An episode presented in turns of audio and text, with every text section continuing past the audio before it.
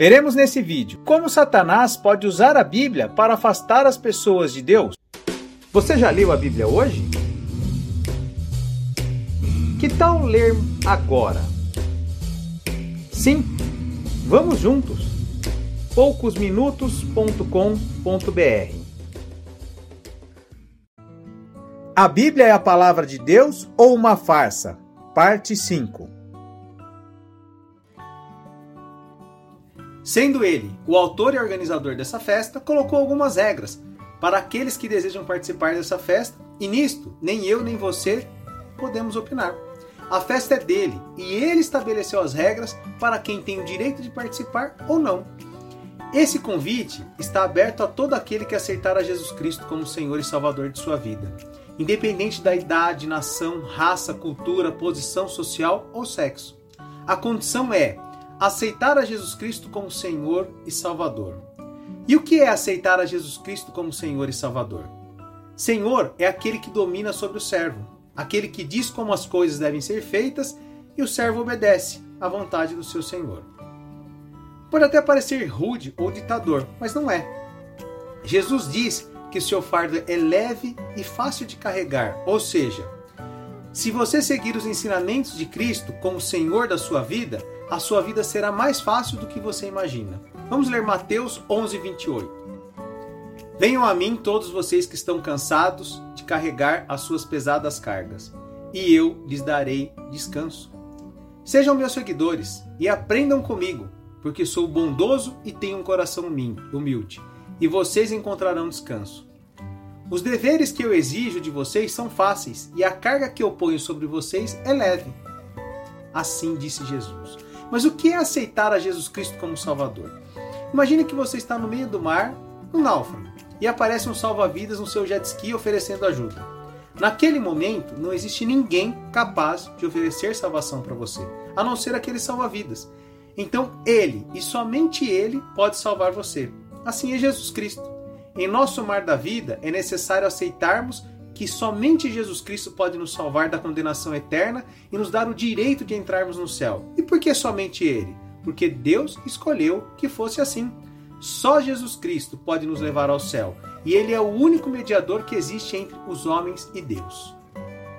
Atos capítulo 4, versículo 8. Então Pedro, cheio do Espírito Santo, respondeu: Autoridades e líderes do povo os senhores estão nos perguntando hoje sobre o bem que foi feito a este homem e como ele foi curado. Pois então os senhores e todo o povo de Israel fiquem sabendo que este homem que está aqui completamente curado pelo poder do nome de Jesus Cristo de Nazaré, aquele que os senhores crucificaram e que Deus ressuscitou. Jesus é aquele de quem as escrituras sagradas dizem: a pedra que vocês, os construtores, rejeitaram veio a ser a mais importante de todas. A salvação só pode ser conseguida por meio dele, pois não há no mundo inteiro nenhum outro que Deus tenha dado aos seres humanos, por meio do qual possamos ser salvos. Somente Jesus Cristo pode nos salvar. E é assim que a palavra de Deus nos ensina. Mas como Satanás pode usar a Bíblia para afastar as pessoas de Deus? Olha só, Satanás tentou no decorrer da história, por diversas vezes, destruir o povo judeu e a Bíblia. Mas é fato que Deus não permitiu que isso acontecesse. Então, o que ele mais faz nos dias atuais é tentar desqualificar a palavra de Deus e fazer com que as pessoas não creiam na Bíblia, ou simplesmente tenham dúvida sobre a sua inspiração divina. Costumo dizer que Satanás é igual a alguns políticos corruptos. Ou será que os corruptos são iguais a ele?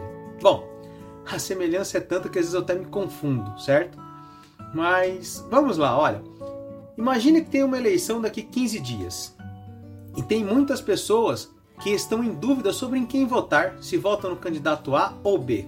Então o corrupto faz o quê? Ele vai lá e divulga uma notícia falsa, acusando o seu concorrente bem pertinho da eleição, para que as pessoas não consigam comprovar se aquela notícia é verdadeira ou não. E aí, aqueles que estavam na dúvida possam decidir por não votar no concorrente e talvez vote no corrupto. Mesmo que depois de passar a eleição seja provado que aquela notícia era mentira, ela fez com que muitos votassem na pessoa errada. Satanás faz exatamente isso. Lança dúvidas sobre algumas passagens bíblicas através de mentiras e distorções de textos ou pequenos pedaços, da Bíblia usados fora de contexto. Aí, para que aqueles que ainda não se decidiram sobre aceitarem a Cristo ou não, eles prorroguem essa decisão, fiquem com medo, ou até mesmo, por causa da dúvida, prefiram realmente não conhecer a palavra de Deus. Assim, muitos, infelizmente, ficam fora do plano da salvação. Nós, eu e você, como cristãos, temos o dever de levar a palavra de Deus a todos ao nosso redor, fazendo isso não só através das nossas palavras, mas principalmente através das nossas ações. Devemos ler a Bíblia todos os dias e tirar toda e qualquer dúvida sobre qualquer assunto relacionado à Bíblia. Inclusive, eu percebo que muitos cristãos têm salvação. Aceitaram a Jesus como Senhor e Salvador, porém, não vivem a plenitude do Espírito Santo em suas vidas por causa de pequenas dúvidas que eles têm em relação à palavra de Deus, como por exemplo, sobre dízimos e ofertas, sobre sexo, sobre a vida financeira, dúvidas sobre o seu ministério, sobre a criação de filhos, entre tantos outros assuntos que são delicados que nós temos que enfrentar no nosso dia a dia. Olha, o grande segredo é: se você está com dificuldades em alguma área da sua vida, procure urgentemente entender o que a Bíblia fala e ensina sobre esse assunto. Somente assim você terá a luz de Deus e poderá viver a plenitude de Deus aqui nessa terra e ainda garantirá o seu lugar na eternidade ao lado de Deus.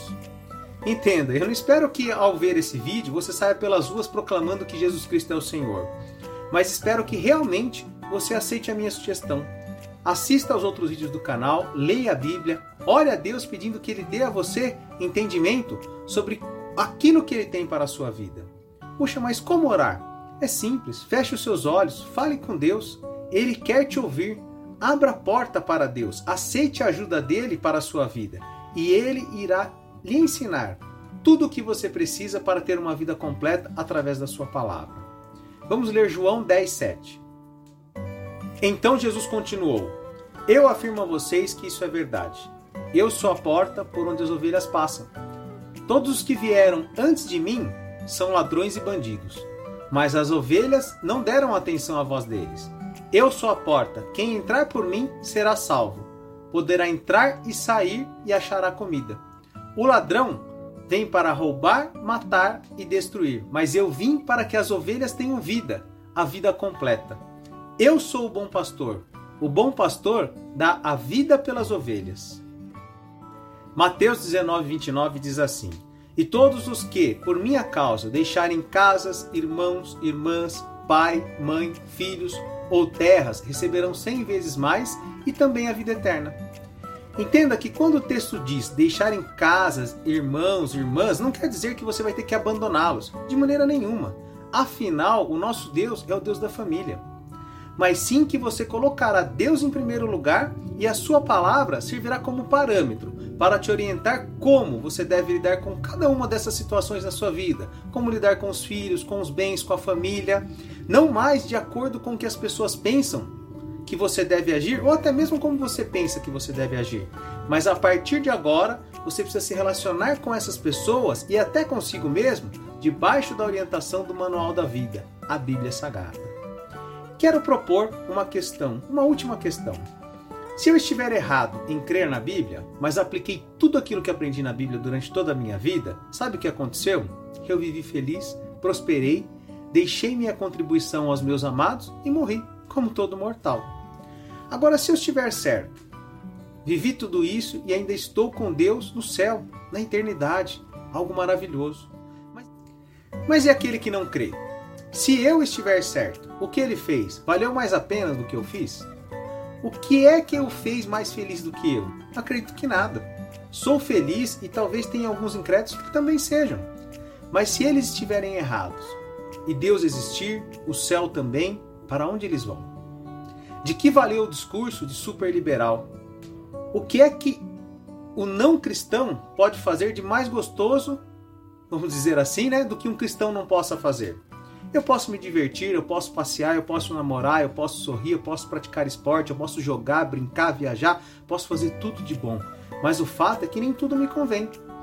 Existem algumas coisas que na vida até parecem legais no começo, mas o seu fim são só problemas. Por, como por exemplo, sair com a mulher do outro, usar drogas lícitas e ilícitas, ganhar um dinheiro que não é seu, fazer algo indevido, pequenas mentiras, se achar melhor que os outros, entre outras coisas que muitas vezes a sociedade até acha normal, mas que no final só traz tristeza para qualquer pessoa, independente do que ela acredite.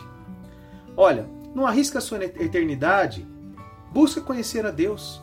Busque conhecer o Deus da Bíblia enquanto há tempo. Conheça a palavra de Deus e eu tenho certeza que você se surpreenderá como Deus é real, como Sua palavra é verdade e transforma a vida de todos aqueles que realmente querem ter um relacionamento diário com Deus. Que Deus te abençoe.